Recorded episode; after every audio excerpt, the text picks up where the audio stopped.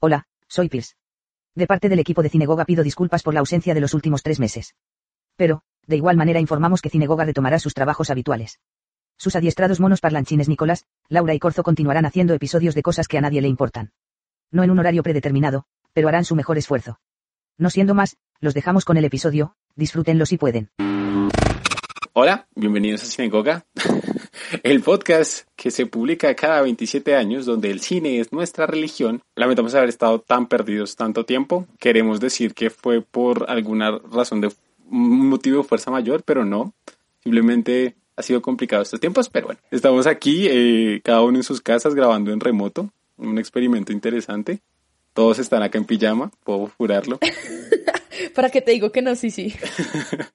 pero bueno, bueno, hoy estamos con las personas de siempre, entonces, ¿cómo estás, Lebro? Bien, en pijama, efectivamente, y han sido 84 años después, antes de salir de mi casa, pero bien. Bernalo, ¿cómo estás? Hola, estoy bien, gracias, eh, eh, pero bien deprimido. Eh. les agradezco mucho su atención, qué agradable volver a ver sus feas caras. Gracias. Ahí se refieren a nosotros, no a ustedes, porque no puede ver sus caras. Bueno, oh, eh, recuerden que pueden eh, escuchar el resto de capítulos que tenemos. Estamos en Spotify, eh, Google Podcast, Apple Podcast, en todas las plataformas de podcast que puedan encontrar y que nuestras redes sociales son Cinegoga Oficial en todas partes. Twitter, pues Facebook e Instagram. Estamos un poco perdidos quizás, pero en Twitter siempre estamos ahí listos para pelear con quien quiera. Y no, y si ah, nos preguntan lo que sea, si nos preguntan lo que sea, siempre estamos ahí para responder. Eh, o intentamos. Bueno, em, el día de hoy venimos con. Eh, vamos a hablar hoy de un género como tal, o un, subgénero del cine.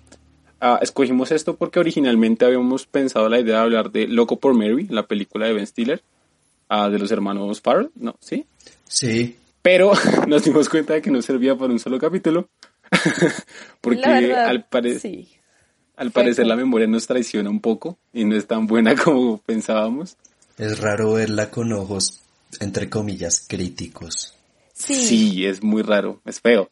Creo que lo recordábamos más con, con, lo, con el sentimiento de nostalgia que siempre la veíamos, pero ya la hora de verla ya más críticamente fue, uff, creo que no. It was caca. Sí, pero, literal. Sí. Ah, la cosa es que igual eh, esa película ah, es parte del género de que vamos a hablar, del subgénero de comedias románticas. Creemos que en estos tiempos de cuarentena todos hemos tenido al menos un día o un fin de semana en el cual literalmente no queremos levantarnos de nuestra cama y dado que no tenemos más motivo para hacerlo, porque no tenemos que salir a ningún lado, pues podemos quedarnos así viendo películas que entre comillas la gente diría como no, eso no aporta nada. Ya, Corso, deja de ver por décima vez el diario de Noah. Bueno, la cosa es... es... solo un fin de semana? Yo pensé que eran todos los días. Creo que cada quien se, se mata con lo que quiere. Nicolás, por ejemplo, con mm, Bong Joon-ho. Uf, qué rico. Uf, bueno. La cosa es que eh, vamos a hablar del género de comedias románticas. Creo que todos hemos visto al menos una película de esto. O sea, creo que nosotros hablamos de esto ya en Sandlerverse. Creo que su universo es solo eso. Sí, correcto. Básicamente todos hemos visto una película de Ben Stiller, una película de Owen Wilson, um, de Jennifer Aniston toda su carrera. Las viejas de Kate Hudson y Matthew McConaughey. Eh, las viejas de Matthew McConaughey en muchos casos, cuando no estaba buscando tesoros. Jennifer López. Jennifer López, que de hecho Jennifer López tiene una que es Bailamos con Richard Gere que a mí me encanta. Pero sí, esa es buenísima, esa película es muy buena. O oh, pues la recuerdo, hace rato no la pero la recuerdo muy buena. No, no quiero verla. La cosa es, bueno, la cosa es, ¿qué entendemos por em, comedia romántica? Entonces, ahí sí creo que es algo...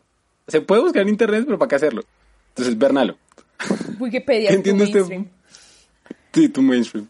Pues veamos. Diría que el género de... Primero, la comedia romántica es un subgénero en sí de la comedia.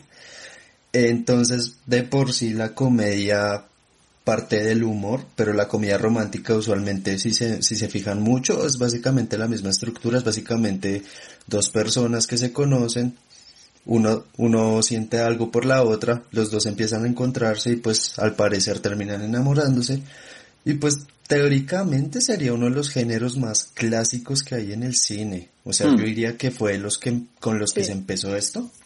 Y además porque parte de una estructura muy clásica que ahorita hablábamos con Corso y incluso eso se puede rastrear hasta las obras de Shakespeare que ahorita estaba viendo y de hecho me acordé por esta obra, ¿cómo se llama? Eh, Sueño de una Sueño noche, noche de de verano. verano. Exacto, que al parecer, obvio la comedia es diferente en esa época como en va, esa es hora. hilarante la comedia de Shakespeare. Oh, Sí, yo tuve que hacer, yo tuve que hacer un papel en esa hora para una clase y literal fui el hueco de una pared. Pero bueno, eh, Historia de mi vida, no me exacto. ¿Grandes Pero clásicos? Sí. Pero básicamente las estructuras románticas van a eso de dos personajes que toda la película es definir si van o no van a estar juntos. En la mayoría de los casos terminan juntos. Hay muy buenos casos en los que no.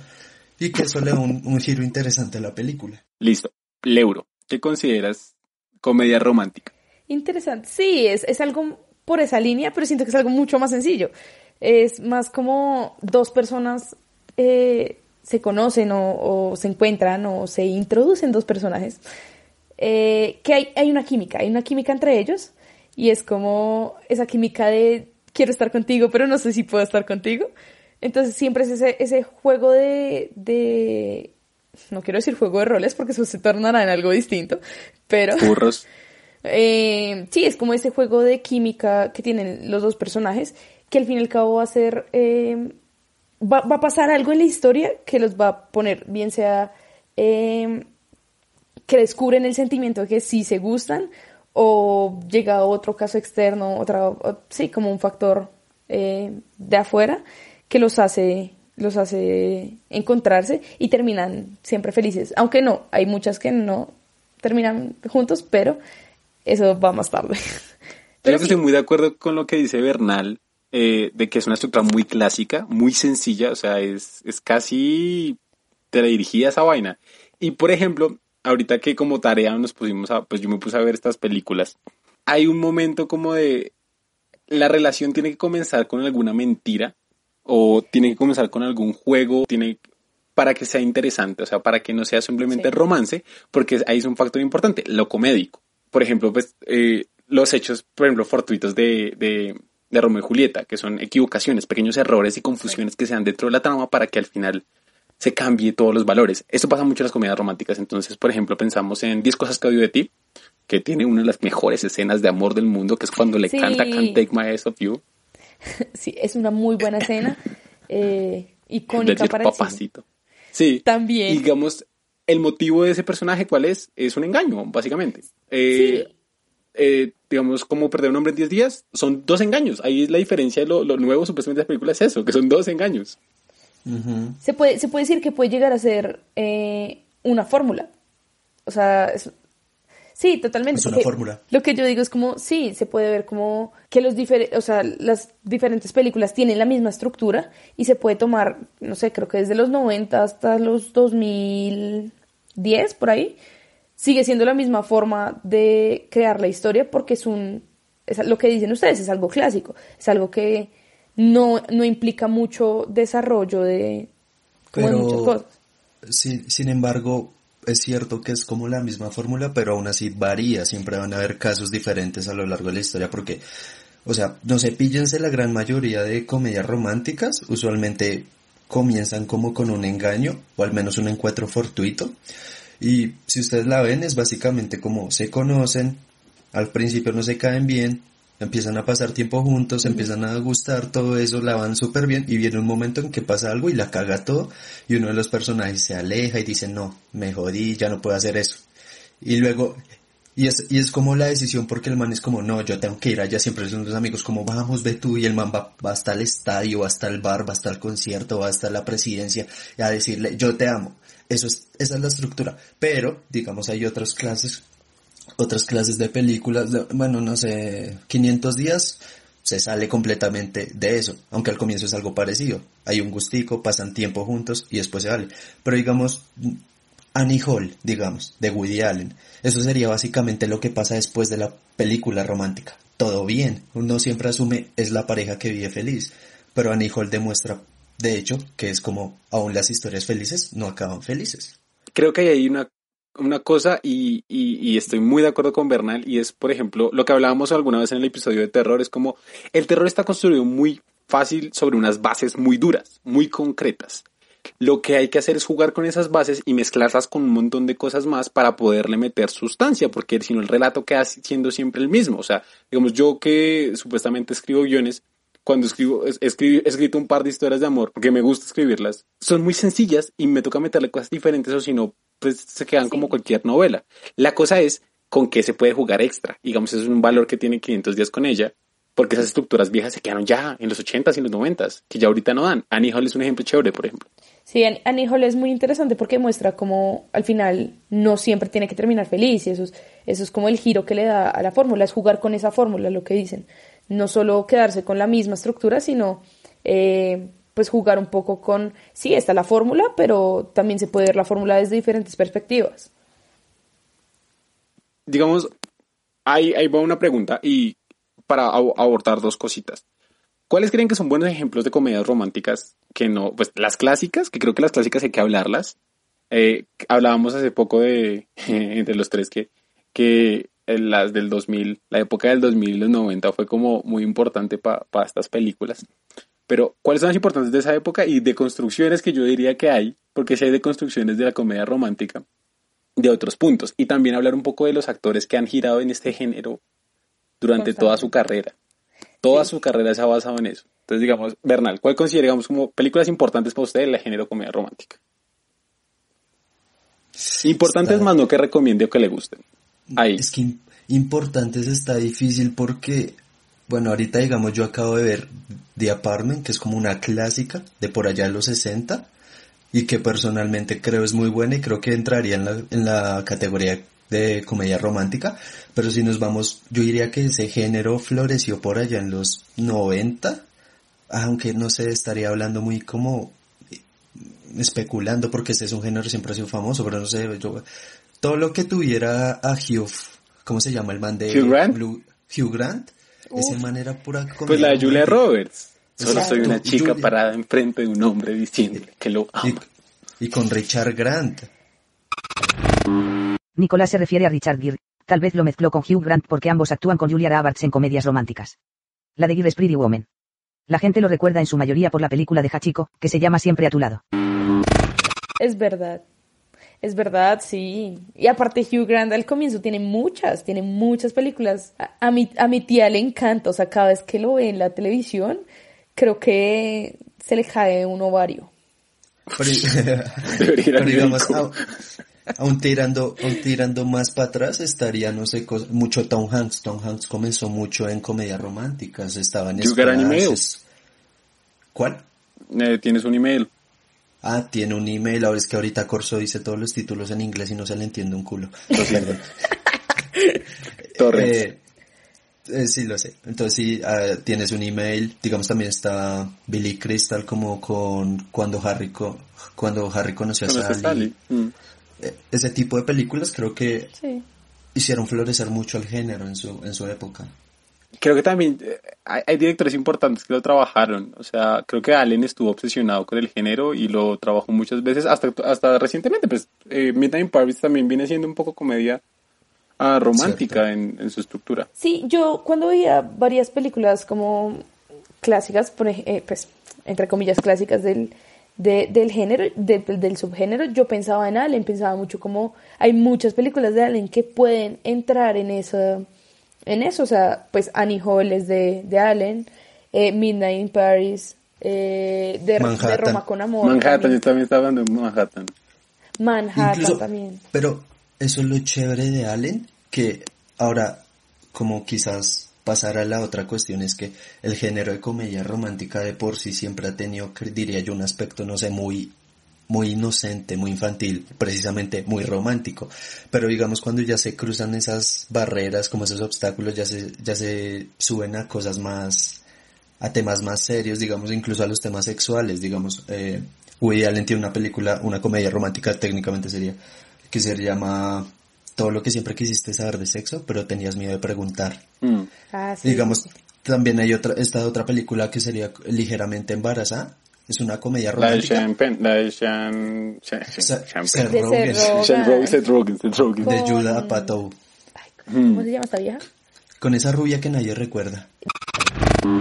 Su nombre es Catherine Heigl. Yo me Que también acuerdo de tiene un montón de... Tiene un montón de comedias románticas. Eh, Pero bueno, precisamente esa es la cuestión, que es comedia romántica, pero es que, parce, toda comedia que tenga Seth Rogen, van a haber chistes sexuales, de drogas, todo Y de eso. pedos.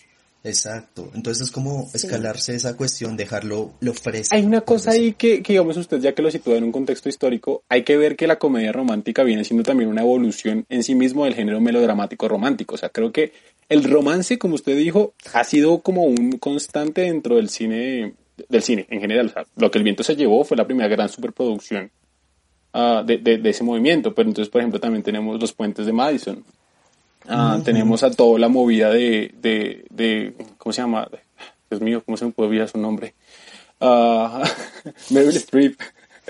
Claro. ¿Cómo se olvidar a Meryl Streep? Meryl Streep es- participó en un montón de películas y los galanazos que Nicolás estaba diciendo, como Richard Gere, como Hugh Grant, aunque Hugh Grant es un poquito más, más nuevo, pero Richard Gere Sí. fue el galanazo en su época. Ah, Sí. Esas películas como que ya eran muy dramáticas y la gente se mamaba de esa estructura. Y fue cuando comienzan a meterle un poquito lo que es el tinte de la comedia. Y lo que dice Nicolás, comienzan a meterse con otros temas y pues claro, el público también crece. Se puede hablar más de sexo. Se puede hablar más libremente. Podemos meter a McLuhan. Podemos meter a McLuhan porque soy Woody Allen. Lo Ah, invito. cierto. Qué gran escena. En Annie Hall. Es, es En fantástica. Es muy chistosa. Solo quiero decirle que todo lo que ha dicho está, está incorrecto. Yo soy profesor de universidad. Ah, pues aquí tengo a McLuhan. Marshall, Marshall McLuhan lo trae.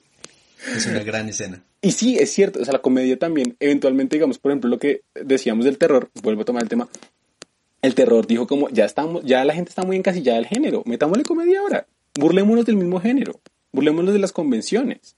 Eso lo hace 500 días con él. Pero bueno, Laura, ¿cuáles consideras las películas importantes, digamos, como que recuerdes que te marcaron Uf. del género? Uf, o sea, yo creo que creo que toda niña, mujer crece con estas películas de forma eh, como, no sé, creo que es una ilusión que siempre uno tiene. Yo crecí, o sea, en serio crecí eh, con Maid of Honor, la de- se llama La boda de mi mejor amigo, me quiero robar la novia, perdón. La novia, me quiero robar la novia, que es con Patrick Dempsey. Y Michelle Monaghan. Sí, Michelle Monaghan. Mamacita. Estaba pensando en el nombre de esa mujer. Y, y este man también de Grey's Anatomy, Kevin McKidd. Em, no sé, esa película. En Transpotting. Ah, sí, también. Pero esa película siento que es como la definición de comedia romántica. O sea, para mí.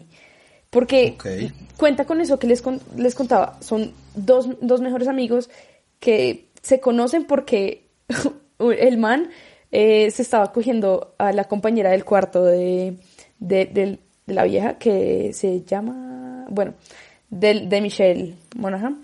Eh, y lo que, lo que pasa es, bueno, se conocen, se vuelven mejores amigos y que, crean una relación de amistad. Pero después esta vieja se va a Escocia y conoce al tipazo de la vida y se va a casar. Y de repente este man encuentra que está enamorado de la vieja y decide como ir por la vieja eh, en su boda y recuperarla y pues se desarrolla y al final terminan juntos. Entonces es muy, muy el cliché, por así decirlo, de, de la comedia romántica. Es, es esa fórmula que hablábamos, es muy clásica, a pesar de que es del 2008, que ya es un poco más tarde para el género. Es, es el comedia romántica tardío, llamémoslo así, el periodo. Eh, Ok. el sí. Creo, cre- creo que depende de las generaciones. Sí. O sea, en mi caso, díganme todo lo de los 80 y 90, pero pues para mí es Sandler y Stiller. Mi novia Polly. Yo ayer, esta tarde, de esta tarde en el almuerzo estaba hablando con mi hermana precisamente de eso, de mi novia Polly y de todo el trabajo de Ben Stiller en comedia romántica porque es muy diferente a lo que hablamos, digamos, de Sandler. Porque Sandler tira la comedia más acá, acá pedo, culo, pis. Exacto. Ben Stiller le mete corazón y Ben Stiller le ha metido corazón todo el tiempo y ha evolucionado. O sea, y uno puede notar como, sí, hay chiste tonto. Por ejemplo, eh, ¿cómo se llama esta basura de película? La de ¿Cuál? mi, la que la esposa Lorina. porque lo picó una medusa. Ah, la Ay, mujer de mis pesadillas. eh. La mujer de mis pesadillas. Sí. La película es muy Parce, mala. Yo, les soy honesto, la primera vez que yo vi esa película no podía de la risa. Me toteaba de la risa en cada escena. Es que, es que Ben Stiller tiene películas muy chistosas, o sea, a mí los Fockers me da una risa no normal. La primera de los Fockers, la primera de los La Fockers. La segunda es también una me da deconstrucción. risa. Porque es más No allá de la conseguir la relación. Conseguir la relación, ahora sigue conocer a los papás. Uf, Y la, la primera marcó un precedente impresionante. Para la carrera de. Robert De Niro. Eh, y sí, sin, sin, sin la película con- eh, La familia de mi novia no habría Shrek 2 ni Get Out. ¿por Shrek qué? Ah, 2. qué putas. Porque Shrek 2 es básicamente eso, conocer a la familia de mi novia. Sí, es cierto. Oye, sí. Y Get Out eso es lo mismo. Es que, digamos, hasta, eh, hace poco me vi un video de... Estoy sentada aquí en shock. Espere que esa roca estoy- que me acaba de botar es... Uy, uy. Esto es como cuando descubrí que Monster King era propaganda comunista. Espere, espere. No, es que es genial porque pues, hace poquito me vi un video de, de Lessons from the Screenplay donde explica Get Out y dice básicamente es que empiezan con una, una temática universal y van entrando hacia lo específico. En ese caso decía, eh, Jordan Peele decía, parce, si ustedes los piensan, conocer a los futuros suegros es, da mucho miedo y podría funcionar tanto en comedia como en terror. Entonces, como marcar esa idea de que un tema tan absurdo como conocer a la familia de la novia puede convertirse en una película de terror. Y es cierto porque en una temática, parce, dio paso a, a Shrek 2. O sea, yo siempre digo, parce, esa película es conociendo a la familia de mi novia. Oiga, sí es cierto. Es, un análisis sí. bastante profundo. Tiene Gracias. mucho sentido que sea. eh, O sea, sí. Y creo que, hay, creo que hay dos vertientes chéveres para ver en los 90, que es como la comedia romántica diseñada más para un público adulto y la separación que hace con el, el cine adolescente. Que digamos ahí es donde podríamos meter tipo clules, podríamos discutir lo de juegos sexuales. ¿Ustedes, Sí, ustedes es creen como- que, que Breakfast Club entraría como comedia romántica? No. no. Es como un coming of age. Sí, lo que Yo- pasa es que Hay Yo romancito, lo veo pero más como película debajo. adolescente, como película de... Sí, es como película adolescente, es como Ferris Bueller. También Pues- lo veo del mismo estilo. Es Sí. como una película adolescente que no, no involucra como el tema central sea el romance. Sí, tienes toda la razón. Pero digamos, ahí hay una cosa. Siento que sí, o sea, siento que podemos cerrar el margen a decir como el, la trama principal es la de chico con esa chica y eventualmente vamos a ver si terminan juntos o no. Pero hay muchas películas en las cuales se mezclan ambas cosas. Por ejemplo, ahorita estoy pensando en una gran película que es About Time am, con, Sí, sí, con, Rachel con, McAdams. con Rachel McAdams y con eh, Margot Robbie Gleason. Y con él que nunca recuerdo su nombre porque solo es el Sí, pelirrojo de Black nombre- Mirror. man- yo solo lo pude ver en esa película y en... Black Mirror. También, y No, en Star Wars. Que Sí. la última es una mierda. Sí, haremos nuestro podcast de eso, Nicolás Fresco. Ah, pero digamos, en esa película, creo que la prim- el primer cuarto de película es una comedia romántica pura. Y es, es la construcción del amor. Y es, es muy chévere, es muy lindo. Es- pero después la película madura y se vuelve Sí, sí, una película se de drama. Un drama La familiar. relación con el padre, la relación con el padre es... es uf, La escena del muy- ping pong, yo lloré. yo- y cada vez que veo esa película lloro. Es que es divina. Es el padre más tierno Sí. que yo he visto en el cine, me pareció.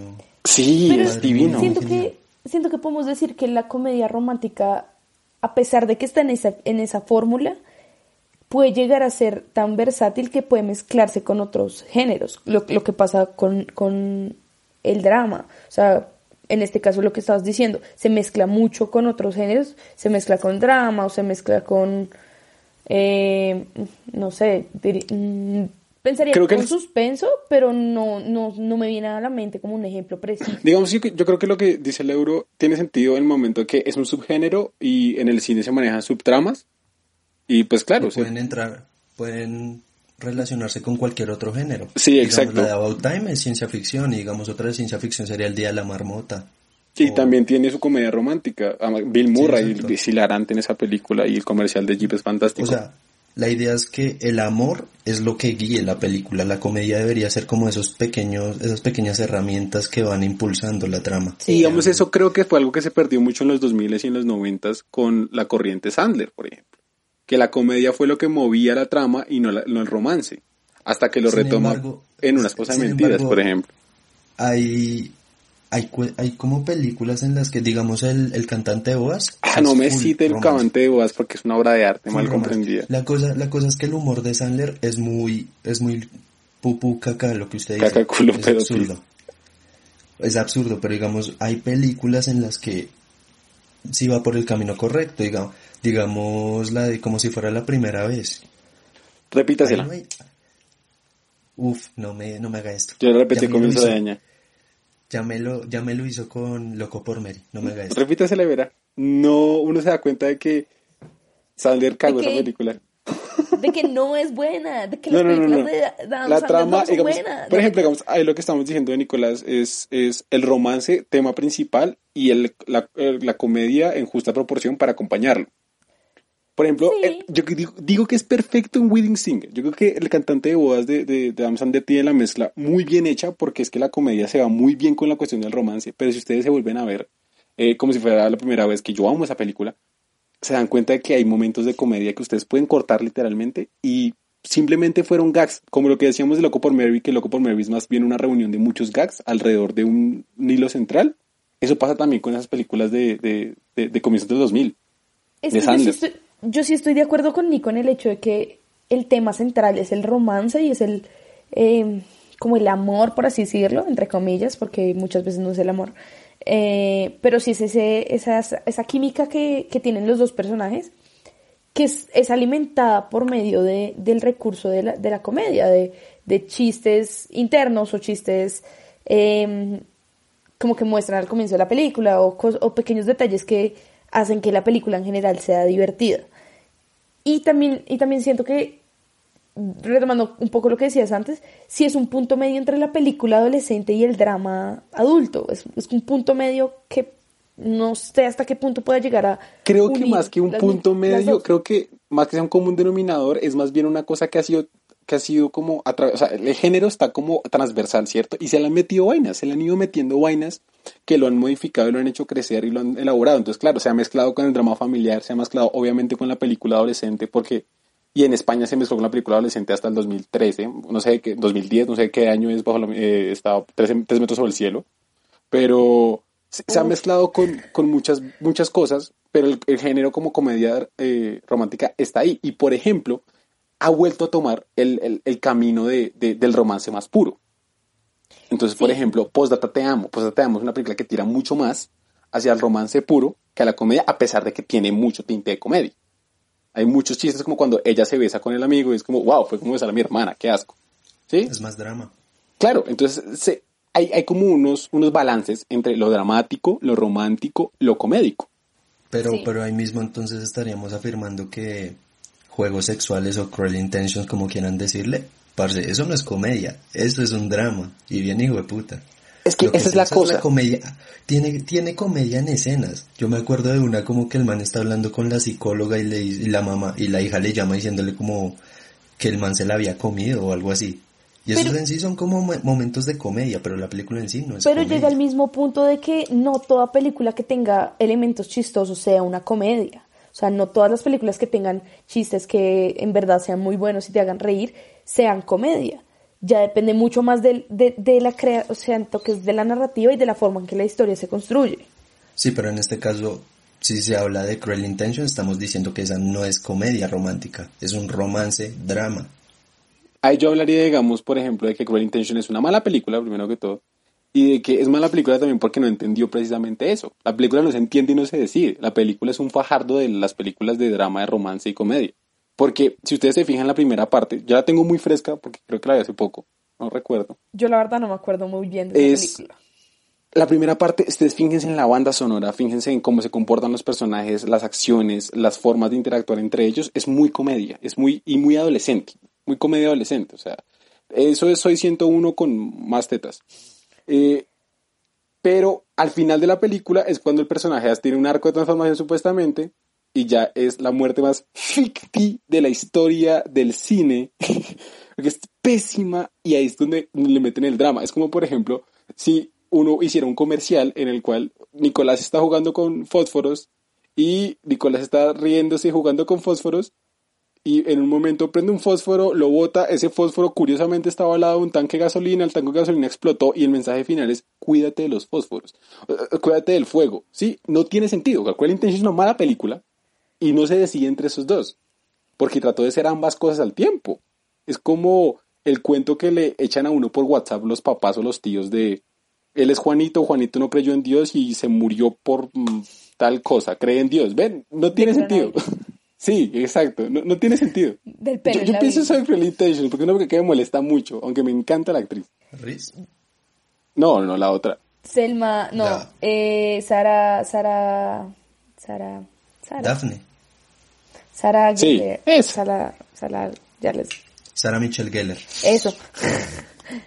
Yo solo, o sea, en verdad no me acuerdo de nada de esa película. Me acuerdo que es con Ryan Philippe me acuerdo que está Reese Witherspoon y me acuerdo que eh, Sara, Sara esta se besa con Selma Blair. Solo me acuerdo de eso. Sí, ya, no tienes que recordar nada más. Cosas importantes de película... Ryan Philip y que se besen dos días. ¿no? Eso puede ser una descripción del euro. Yo, yo creo que, que hay películas que sí marcan el género y que, que tienen como todo lo establecido. Digamos que, digamos que Digamos que la comedia romántica es el Dogma 95. ¿sí? digamos, que digamos que tiene su manifiesto. Pero como el Dogma 95, ninguna película es puramente comedia romántica. No, ninguna película es completamente Dogma 95. Así Lars von Trier me pegue un puño. Ok, solo por las dudas. Dogma 95 fue un movimiento cinematográfico de Winterberg y von Reyer en donde querían volver a la raíz de la nueva ola francesa, tenía un conjunto de normas muy estrictas acerca de la utilización de luces, cámaras y tecnología en general. Teóricamente ninguna película enmarcada de este movimiento cumplió con las normas. Para más información pueden buscar Manifiesto Dogma 95. No, sí, obvio. O sea, es lo que hablabas al comienzo. Es lo que hablabas al comienzo de que se juega con la fórmula. Y pues obviamente algo que decías que sí, sí es verdad, es como a medida que van pasando los años se va aportando mucho más a la creación y a dar ese giro eh, a esa fórmula. Entonces, pues, no sé, yo siento, digamos, una película que a mí me gusta el resto de comedia romántica es Crazy Stupid Love y es una mezcla entre eh, la comedia familiar, porque es una familia, al fin y al cabo todos terminan siendo familia, y, y un poco ese, ese, ese comedia adolescente con la relación entre Emma Stone y Ryan Gosling. Y también, y también la de el hermanito que se enamora de, de, la niñera. O sea, es una mezcla de muchas cosas, pero al fin y al cabo sigue siendo comedia romántica. Y es muy bueno al final cuando se dan en la jeta en, el, en, en, la casa que va, o sea, va a presentar a los papás Emma Stone y termina siendo el man que le estaba ayudando. Y, o sea, es muchas cosas. Y también Crazy Stupid Love me recuerda un poco o sea, fue construida también un poco basada en Hitch de, de Will Smith. No, yo sí iba a decir que la de Crazy Stupid Love es severa película. A mí personalmente me gusta mucho, me parece. O sea, es divina, literalmente lo es divina. Y lo que decía el euro es muy acertado porque, diría yo, muestra, no sé, la, las variedades. El amor. O sea, exacto. O sea, está el amor joven, el que es a uno lo pone ebrio, que uno no puede aguantar, está el amor de los jóvenes, que es divertido, que es recíproco, un poco de juego, de juego hay de ver si me recibo o no, y está el amor adulto, que es el difícil, el ver si esto todavía aguanta, o sea, están ahí, están todas las fases del amor. Sí, y, si vas mucho más profundo, se ve como las diferentes etapas, como de los, los que se acaban de divorciar, los que se acaban de conocer, el amor platónico, o sea, es muy interesante porque muestra muchas muchas facetas de lo que dices, como facetas familiares, facetas de amor, facetas de, eh, no sé, a mí la verdad Crazy Stupid Love creo que es de mis comedias románticas favoritas. Yo quiero decir una cosa ahí y, bueno, dos cositas. La primera es, Crazy Stupid Love sabe que es una película de romance y asimismo se burla, o sea, la escena de, de, de Ryan eh, Gosling levantando a Stone con eh, Time de fondo no es gratuita. O sea, obviamente sabe que es una referencia a una burla, o sea, juega, juega con amor, pero para burlarse del amor. y ese concepto romántico que además no es como, no voy a caer en eso, lo hace es como, rayo. Sí, Esa- aparte, eso esa se película es muy chistosa. claro, se muestra muy, muy claro cuando le dice, como, quítate la camiseta. Y se quita la camiseta y es como, por favor, eso no es real, Eres- o sea, eso sí, es exacto. Photoshop. Entonces, es, es la burla de eso, es la burla del cuerpo perfecto del típico galán de película. También hay lo de mm, eh, lo que decía Nicolás de estar ebrio de amor, me acuerda precisamente a Punch Drunk Love de Paul Thomas Anderson, que día que les contaba lo de que una muchacha me pidió que recomendaran comedias románticas. Yo dije, Punch Drunk Love, por más que sea Paul Thomas Anderson, es una comedia romántica, a otro estilo, a otra forma, pero lo que motiva la película es el amor.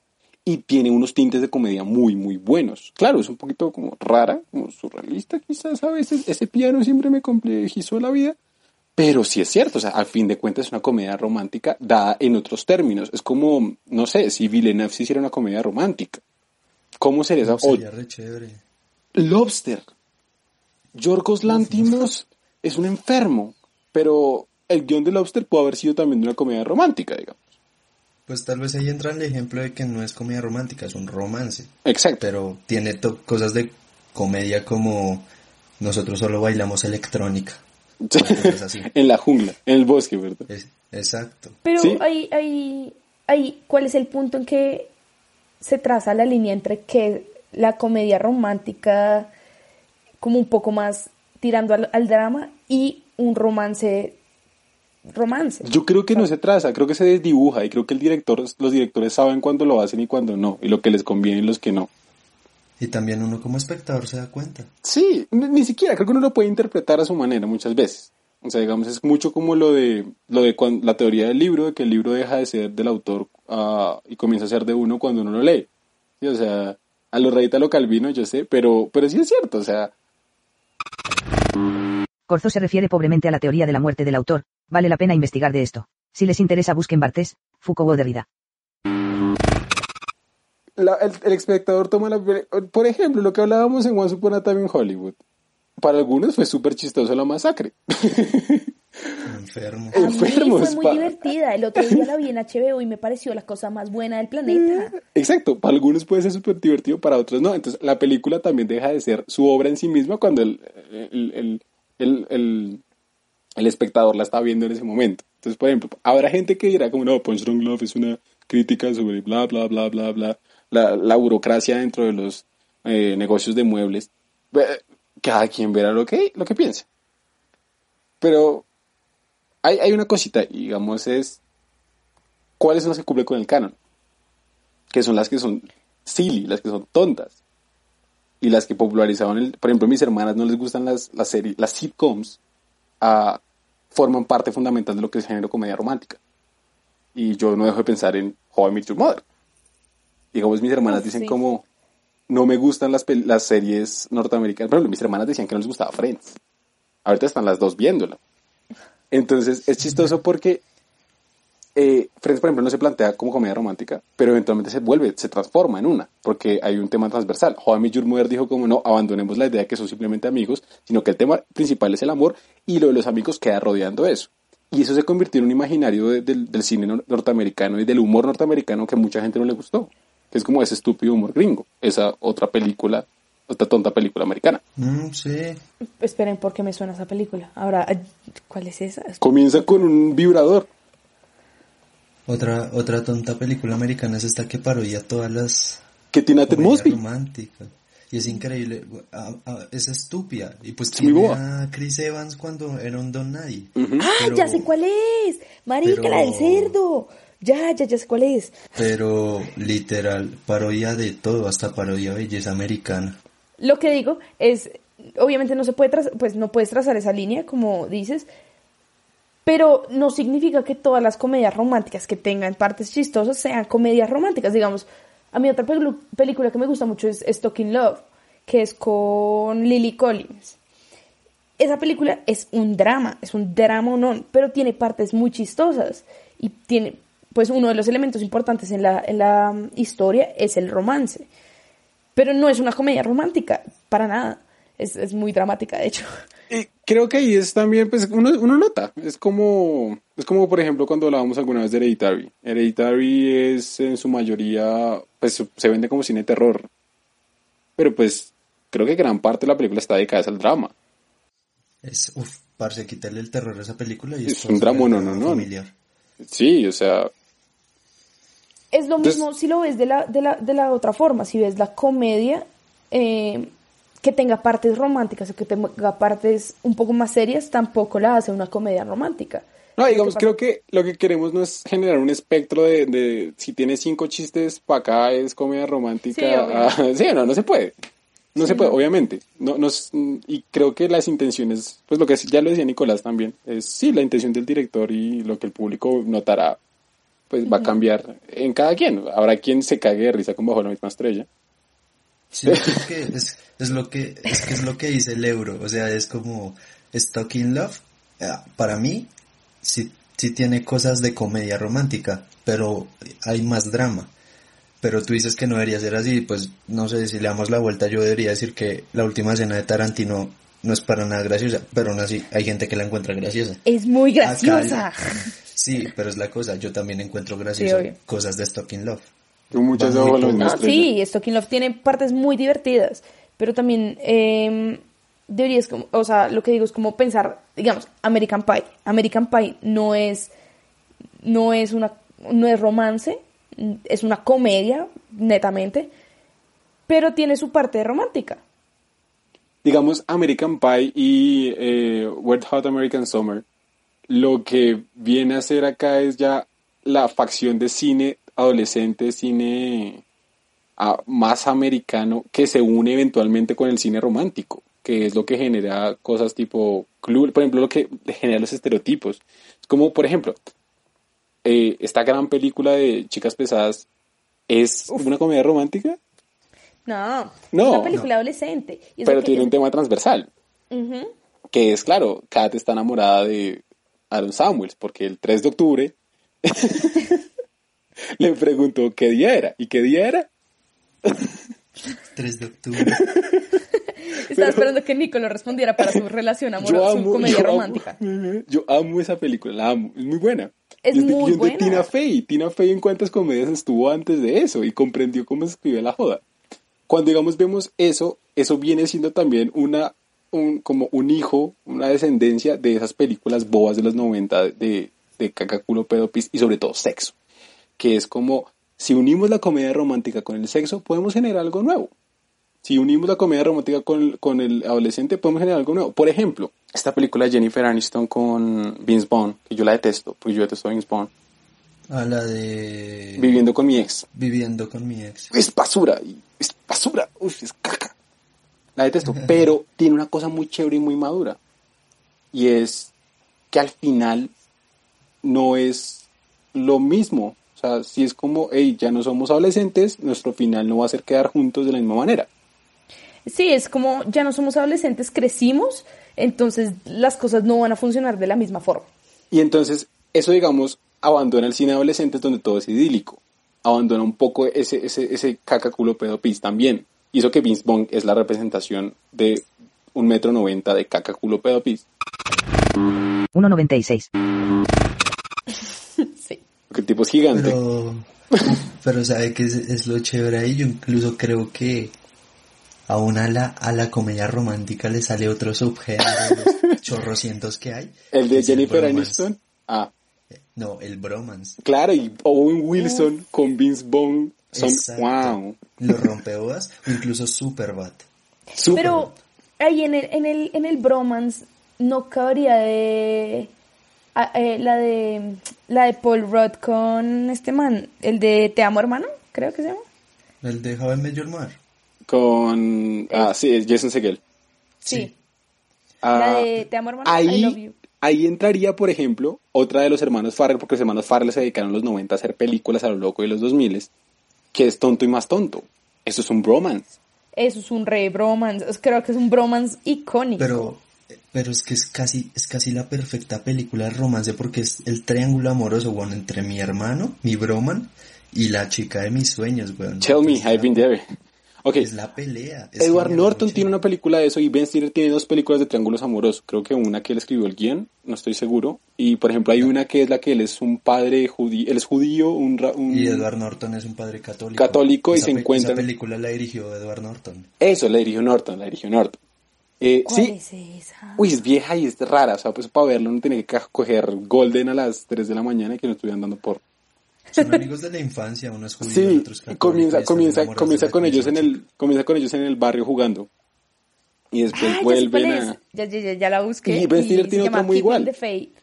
Sí, Keeping the Faith. Keeping the Faith. Ay, ya sé. Uf, sí, esa película es muy buena. Y por ejemplo 2000 es también, lo que marca. no creo que sea subgénero y creo que eso de que Nicolás habla del bromance es una unión también de las parejas de los ochentas, o sea, eso es una herencia full del cine de acción tipo Lethal Weapon, ah, 48 horas. 48 horas, eh, eh, por ejemplo, Shanghai Kid es una mezcla de eso, es una comedia con acción. Y yo amo las de Shanghai Kid, uff, qué buenas películas. Ah, Rush Hour, y esta, esta idea de mezclemos un actor famoso con un negro a ver qué pasa y ¡pum! ¡Showtime! Y, y entonces tenemos a un Robert De Niro con, con Eddie Murphy, o por ejemplo también, hay una muy mala ¿Cómo de eso, Owen Wilson con con Eddie Murphy. Una Eh, Rush pareja. Hour, una pareja explosiva. ¿Ah, sí, Rush esa? Hour, Sí. Y sí, creo que, creo que Tonto y más tontos es el perfecto, la perfecta unión del triángulo amoroso ahí. Inclusive, Sí, sí. Irene yo y mi otro yo, es ese triángulo amoroso pero aplicado a dos personajes. Yo soy mi propio enemigo. y también es de los hermanos Farrell. Parce, qué impresión que esos manes hayan ganado el Oscar. ¿Por cuál lo ganaron? Green Book, Ah, pero sí. es que Green Book es una cosa tota. qué impresión, a mí sí me impresionó. Y fíjese que toda la filmografía de esos manes es puro road trip. Todo, todo es road trip. Eh, sí, eso, véanse Los Tres Chiflados. Es Yo la he visto, yo no la he visto. Pero en Bromance, mucho. en Bromance también entraría White Chicks, ¿no? Es Sí, lo que te es lo digo, eso es hibridación. eso sería como una mezcla de, cosas. Creo que sí nos estamos alejando de la comedia romántica, pero Sí. Eso ya es como un body cop. Es básicamente. es que eso es lo que estaba diciendo. hagamos, sí, Compañeros de policía. Sí, eh, pero que eso no- nace en nos los estamos 70s, alejando. 80s. Y las, Sí. sobre todo Starsky Hutch, o sea, Eso muestra que la comedia romántica también pues da para muchas cosas. Sí, porque es que lo- la comedia es como, no sé, es que cada género es tan humano como el anterior.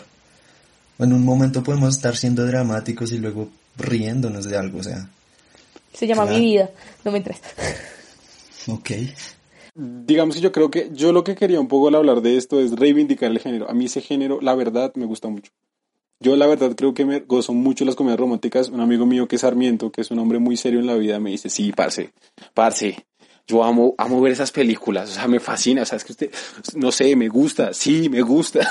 y lo dice con cara de loco, como si fuera un pecado.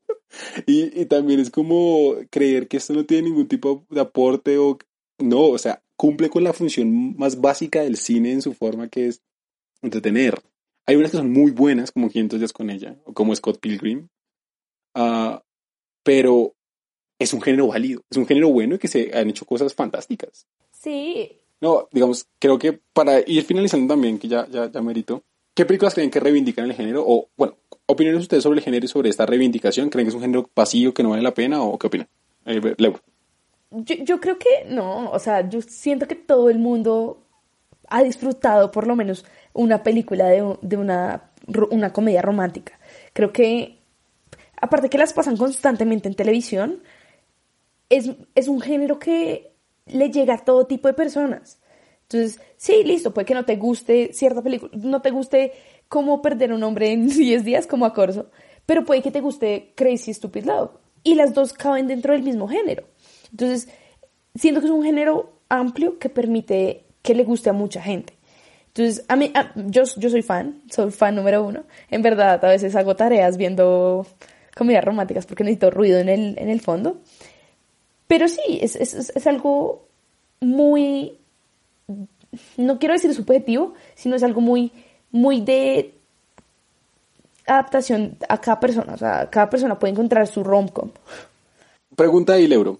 ¿Qué vas a decir de, de, de Hitch? Eh, me, me, me, me acabo de acordar. Hitch es un peliculón. Yo siento que Hitch, pues un- un- una clara evidencia de, de rom de, romedia, de comedia Romedia romántica. Romedia comántica. de comedia romántica, porque mm, pues muestran a un personaje que le da consejos a otros hombres de, de darle, de cómo conseguir a la chica. Y cuando es la hora de él conseguir a la chica, le cuesta un poco de trabajo y llega, suceden muchas cosas para que termine con, con Eva Longoria. ¿Sí se Eva Longoria? Sí, no, es con Eva Méndez. Eva Méndez, sí. Lo, lo chévere de Hitch es que precisamente da como da el papel de del man que es un duro en el amor que él lo dice en la película. Mi trabajo es el amor. Pero al final de la película se desdibuja. Se desdibuja completamente porque Lito enamoró a la chica de sus sueños siendo el mismo y no por las bobadas que hacía. Precisamente la película... acaba con el mito entre comillas. Sí, ahí la película muestra cómo se rompe ese, estereotipo de que él mismo plantea, que es como hay, hay una fórmula para conseguir una mujer y claramente no. Y, por, y eso lo demuestra el gordito que es eh, este man que hace también del policía de... Kevin James. ¿Qué? Kevin James. Kevin James. Entonces, él lo demuestra siendo el mismo. Una, una, una clara escena, es una de las mejores escenas es cuando le enseña a bailar, que le dice, tienes que bailar de esta forma. Alas de pollo, 45 grados. Esta es tu zona. No quieres moverte de tu zona. El hisopo. cuando bailo, me siento. Y le pega la cachetada. Es chistoso. Vete de mi casa. Me encanta ese chiste. Sí, no, a mí de esa película me encanta cuando se droga con con antialérgicos, eh, los, los, que quitan la alergia. Ah, con la latadina. Que se toma que se toma el frasco de jarabe con un pitillo, esa, esa parte se... Que se le ve esta parte de la cara. ¿Eh? Sí. Es muy buena. Willis. Pero sí, es romance, pero también es muy, muy chistoso. Ah, se nos saltaron una cosa que fue las películas de cinco minutos, que es esta reunión de muchos actores para que alguna historia pegue y cale. Que si simplemente no, no, me digas, definitivamente tal vez, eh, San Valentín, Año 9, Love, Love Actually. Love Actually es chévere. Yo me voy en la jeta con cualquiera y digo que definitivamente tal vez no entra ahí. Son cuatro historias, no son 18 como en las otras películas. Y definitivamente tal vez es ah, para mí, a mí me gusta personalmente mucho la película. How I Your Mother definitivamente tal vez, sí. Sí, es cierto. No, yo concuerdo en lo que dice Nico de que e, esa no cabe dentro de eh, las tres principales que son Love Actually, San Valentín y New Year's Eve, porque pues es un poco más corta y las otras muestran muchas historias de amor y de sí, de amor, de romance que terminan uniéndose al final de alguna forma. Todos se conocen con todos porque Nueva York es una ciudad así de chiquita. Es Pulp Fiction para románticos. Sí. Hay, hay, una, hay un video de Te lo resumo así nomás, nuestro Dios Salvador, Padre Todopoderoso. No el mío. Bueno, mío al menos. No de Nicolás, Nicolás. Le a mis chistes. Nicolás le molesta porque el man se roba las cosas y las hace multimillonarias. Maldito argentino. El man tiene un video analizando películas de amor, bueno, varios, tiene creo que dos o tres. Y el man le pega a la descripción de cómo funcionan esas películas, pero ese cómo funciona no significa que eso las haga películas románticas sino que sí, creo que hay una, es como las productoras dicen como necesitamos plata, que hacemos? Una fórmula, apliquémosla de tal manera, y eso, esas películas por lo general tienden a ser malas, o envejecen muy mal, como por ejemplo eh, esta de Hugh Grant con, con Julia Roberts.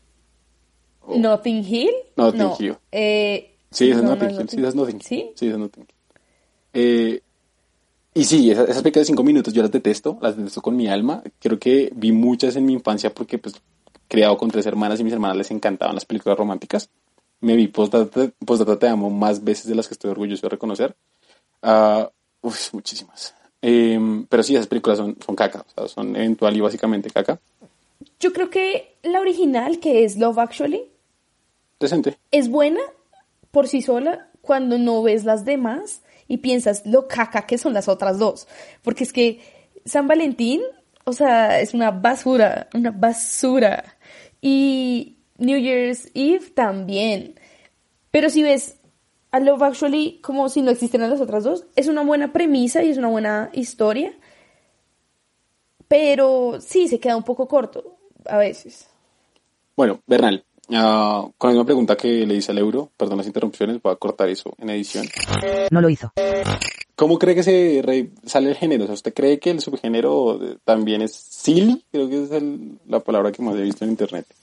Es como tonto, que es eh, Yo, yo baladí. siento- yo siento que eh, no, no es de género, yo creo que anda con, con una cruz sobre los hombros toda su vida porque mucha gente le da palo, dicen que son películas bojas, sin embargo creo que es el género que más hemos visto todos.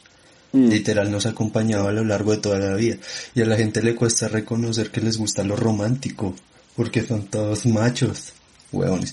Pero en sí es, es un gran género que se ha, se ha logrado defender, que ha hecho buenas películas y que la gente siempre tiende a clasificar como que son malas o como que siempre son de lo mismo. Ya definimos la fórmula al comienzo, pero películas como mm, la de Crazy Stupid Love, la de 500 días, incluso a mí me gusta mucho la de eh, Cómo olvidar a mi ex. Esas películas me parecen muy buenas, muy lindas, que se salen de la fórmula, que son más íntimas, más personales, que demuestran que el amor no todo es bello, que es sufrir, hueputa, uno sufre mucho, pero... ¿Qué tanto sufre, Bernal? Eh, y hasta ahora estoy saliendo de eso, pero muy bien. Eh, cuatro años, amigos, Tranquilo, cuatro amigo. años. Tres años. No, bebé, cuatro. Oh, Eh, muy grave. Chicos, no, ha siete. sido un, un buena época. bueno, bueno, esto no es una competencia. Pero. Yo creo que ya todos saben mis historias de amor en este podcast, entonces, y la mitad de los que escuchan las conocen, entonces, sí, es creo cierto. que Y Corso una vez gritó el nombre de la chica en un capítulo, pero bueno, Y no me arrepiento sí es el día de verdad, hoy. solo que fue cortado. Fue genial. Porque esa persona fue cortado como fue cortada mi vida. Uy, Uf, oh, estoy cortada como mis venas. por favor, deja eso. no continúe. Pero sí, entonces, a mí me parece que un género silly quizás sí sea, pero es que así as- suena cursi, pero es que el romance es así, el, el romance no es algo organizado, es algo como al azar, que se va dando y uno no tiene control sobre eso. Y pues sí, la, y, y la gente creo que ha visto este género como una excusa, pero eh, es probablemente uno de los más cercanos que tenemos. Listo, les quiero preguntar a los dos ya para finalizar. Em, películas que ustedes recomendarían de este género, no un número definido, sino películas que recomendarían. No tienen que ser buenas, sino que tienen que gustarles. Y díganme el por qué. Yo me quedo con dos y son muy sencillas. La típica, el clásico ejemplo de la fórmula, que ya, pues ya los mencioné, es eh, Quiero robarme a la novia, Maid of Honor. Me quedo con esa porque es el típico ejemplo de eso, es una comedia romántica. Y me quedo con Crazy Stupid Love porque es la, la variación de esa comedia romántica y la muestra de diferentes estilos eh, de amor y de diferentes em, como personajes, por así decirlo, y llega, puede llegar inclusive a ser esa, un, poco esa película de cinco minutos, eh, en una versión mu- mucho más concreta, como, porque obviamente todos, todos tienen historias distintas y al final todo se junta, pero me gusta esa, esa, esa variación del, de la fórmula de la comedia romántica que, que da em, Crazy Stupid Love. Bernalo, papajito. Mm, o sea, Aparte de nuestra historia de amor, ¿cuáles son tus, tus comedias románticas favoritas? Esto no es una historia de amor corso, esto es una película de terror. Eh, Pero de Baluna, ¿qué yo- pasa? yo- Marica, los memes de Baluna están al alza. Compren sus, a sus acciones. están Nuestra community manager tiene que para promocionar este episodio hacer memes de Baluna. Exacto. Eh, Hoy vi uno que era la foto de Camilo en, en You Ah, sí. con Eva Luna. Después les mando un video buena. buenísimo. Bueno, Bernalo, hágalo. eh, eh, yo así de toda mi vida probablemente me quedaría con mi novia Polly. Me ha gustado mucho siempre esa película. Pero ese también la diarrea con el curry. Ah, sí. eh, pero es, es que es lo más básico de la vida, literal. Es un man que acaba de salir de la vieja, la esposa lo engañó y luego se une con la chica y es como lo más simple porque es la pareja dispareja, pero es como ese proceso. Y a mí siempre me pareció una película tierna, me divierte bastante. El personaje de, El final, el final a mí personalmente me parece muy lindo, que es con Philip Seymour Hoffman, Mm. que durante toda la película es el actor que se cree la verga solo porque estuvo en una película. En una- cocodrilo. No, y que Gran- también estaba preparando, estaba preparando eh, Jesucristo Superestrella. En un teatro comunitario. en este comunitario. Y al final de la película literal es el padre de Ben Stiller diciéndole, te crees la gran cosa porque solo hiciste en una película en tu vida. Disfruta la vida, vívela. Y eso como que le llegaba personaje. siempre ha A tenido padres sabios. parece una película muy linda. Y no sé, a- a- yo iría 500 días, porque literal es qué pasa después del amor. O si el amor llega a ser exitoso. Y creo que de, de toda la vida, de todas las personas del mundo, nuestra vida se parece más a un 500 días con ella que a un viven felices para siempre. Entonces, Es verdad. es una película que muestra lo lindo del amor, pero también que no es perfecto y que también parte de amar es dejar ir. No, Leuro, cállate, cállate. Eh, y, ah, es cuestión, a todos nos duele, pero la- el amor es lindo, pero también duele. Y, ay, Scott Pilgrim a mí me parece increíble. Scott Pilgrim es literal, o sea, estábamos discutiendo como que si era género y pues marica, uno se ríe a cada minuto. Yo me río siempre con esa película. Y básicamente es un man que literal debe luchar por la chica. Y, y no estamos hablando de que cuestiones de dinero, de trabajo, de estatus social, literal tiene que, que luchar contra siete exnovios. que Y hacer el chiste dentro de la película. O sea, es la representación más literal de cómo llegarás en- a, a ganar el amor. Una acotación ahí es que tiene el mejor, el- es una de las pocas películas en las cuales el título en español es mejor que el título en inglés, porque eh, versus The World es chévere, es- pero versus los ex de la chica de sus sueños, eh, es fantástico ese título, eh, es más directo y es como, uno, es como, uno ve ese título, es como que el título, título tan largo para una película, es raro como la película en sí misma. Ah, bueno, ya dado que ya pasamos del optimismo en invernal, eh, yo voy a recomendar películas muy, muy simples. Eh, una que me encanta, eh, de Brittany Murphy, Aston Kutcher, voy a recomendar dos de Aston Kutcher. Ah, que es Uy, no, ¿en serio va a recomendar esa? Recién Casados, yo amo Recién Casados porque tiene una muy buena comedia. Qué es muy bueno, tonta. es- o sea, no es una película para pensarla. Más allá de que es tonta y es precisamente eso de el afán del amor y de Ay, ya me acordé de esa el- película. la escena al comienzo es arte. Eh, mi esposo tiene un kilo de Esa hachís en el muy recto. buena. El único sexo que tuve en toda mi luna de miel fue con un sujeto llamado Evan. Eh, eh, esa película tiene una muy buena comedia, es muy, muy simple, pero cumple la función. Cumple la función de, de historia de amor, el, que ellos se dan cuenta que se casaron muy jóvenes, se casaron como a los seis meses de conocerse, vivieron juntos a los tres, ya, simple. La otra es eh, con Cameron Díaz, porque amo a Cameron Díaz. Lo recordé ayer viendo Loco por Mary. Eh, Locura de Amor en Las Vegas creo que es la fórmula aplicada más simple, pero con una de las premisas más eh, entretenida, que no es como por una apuesta, sino que están obligados por un, un conflicto externo a ellos. Y es como, y es muy chistosa y recuerdo mucho de las muchas veces que la vi en televisión, de que es divertida. Y creo que es lo que tiene que dar este género, a fin de cuentas, y ser divertido. Y ya la última, uh, Punch Drunk Love, de Paul Thomas Anderson. Es una gran película. Tiene, yo creo que Paul Thomas Anderson cuando la decidió hacer, dijo como, voy a hacer una comedia romántica, ¿saben? Pero para eso necesito a alguien que sepa hacer comedia romántica. Y dijo, pues voy a coger a Adam Sandler les voy a enseñar que este man bien, bien manejado puede ser buen actor. Yo sé que defiende mucho a Adam Sandler, pero es una buena película. Y tiene una visión del amor muy linda, muy, muy, muy inocente. Es un amor muy, muy inocente porque es de dos personas que no saben amar y de cómo se pelea por eso. Entonces, cumple con las funciones, cumple con la, con la, la estructura que dijimos y e- es bella y es como es de Paul Thomas Anderson, la gente la toma más en serio que el resto de películas románticas. Entonces, como para que... ok. ¿Sabes de cuál no hablamos? Del diario de Bridget Jones. Uf. Es que eso es... ¿Qué Eso es? reescribió también género. Sí, esa, esa, esa es típica comedia romántica. Ay, pero es que a mí... Y tiene a mí sí- muchas versiones. A mí siempre me ha enojado mucho el diario de Bridget Jones porque la vieja nunca se decide. Literal. Se llama ser mujer. Las mujeres no nos decidimos. Ah, bueno, otra cosa. Este género es machista as fuck. Porque la mayoría de guiones lo escribieron manes. Manes blancos de clase media alta. Privilegiados. Ustedes vuelven a ver 10 cosas que odio de ti, qué película tan machista. Clueless es un estereotipo andante. Luego por me no tanto, luego por me parece bien.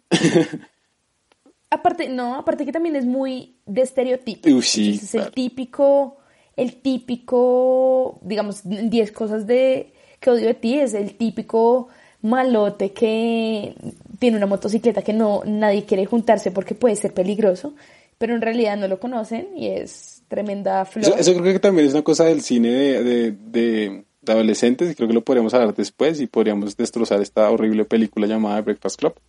Pero... A mí me gusta. Vamos a destrozarla, tranquilo. Entonces, nada. Cosas para terminar. Último apunte. ¿Logro?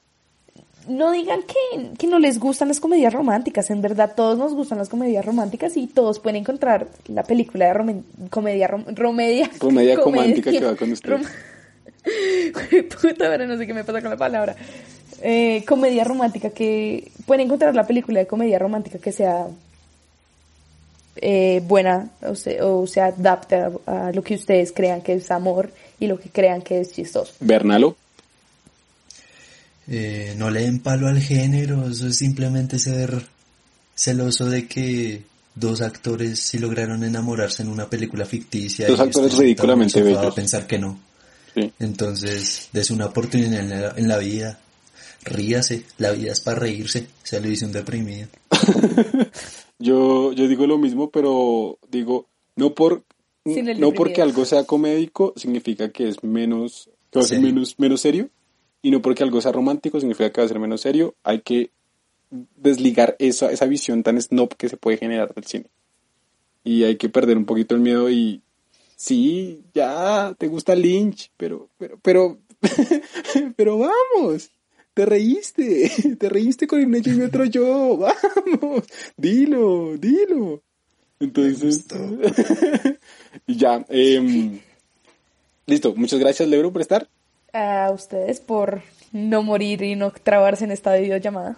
Leuro, ¿de tus redes sociales? Eh, mis redes sociales, arroba, eh, en Instagram, arroba laura.leuro y en Twitter, si quieren seguir mi depresiva vida en Twitter, es misfit raya el piso leuro. Bernalo, gracias por estar en el episodio. Muchas gracias, fue, fue chévere volver a hablar, lo disfruté bastante. Yo también. Eh, sus redes sociales, ya que ahora sí tiene Twitter. Ah, sí, ya lo recuperé y tengo unos tuitazos. Eh... Sí, si algún día se muere le voy a imprimir los tweets y se lo voy a poner en el ataúd. Son buenos para que... Eh, no sé, en, Twitter soy arroba Nico Bernalo y me imagino que el Instagram es igual, entonces... Más es chévere ahí. Tuiteo mucho de Spider-Man 2. Entonces, gócenlo, es la mejor película. Ah, a mí me pueden encontrar en Twitter como arroba Corso Juan, tuiteo mucha babosada.